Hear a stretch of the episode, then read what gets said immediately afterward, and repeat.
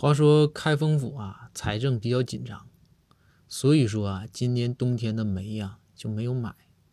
那没有买煤，那整个府那取暖就成问题，大家都冻得嘚嘚瑟瑟，都忍不了了。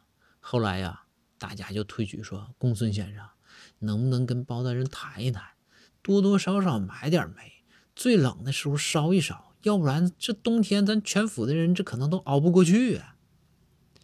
公孙想了想，说：“哎呀，这我跟他也说几回了，这不好使啊。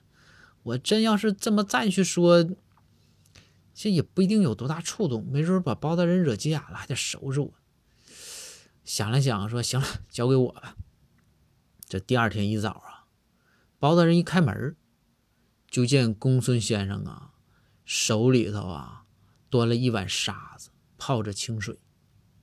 然后这个公孙就跟包大人说：“说大人，我以后改名就叫寂寞。”包大人看完之后啊，看看公孙，又看看公孙碗里的这个水泡沙子，嗯，包大人想了想，行吧，公孙呐，你也是一番苦心，那就让账房支点银子，买点煤取暖吧。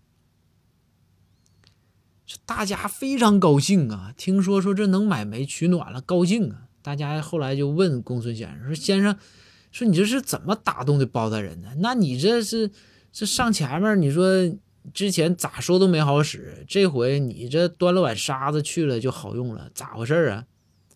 公孙先生说：“说是这回事儿，我这个包大人那都是知音，我吧端了碗沙子，沙子里面有水。”然后我跟包大人说：“我说我叫寂寞。”那包大人何等聪明啊，一下子就知道了。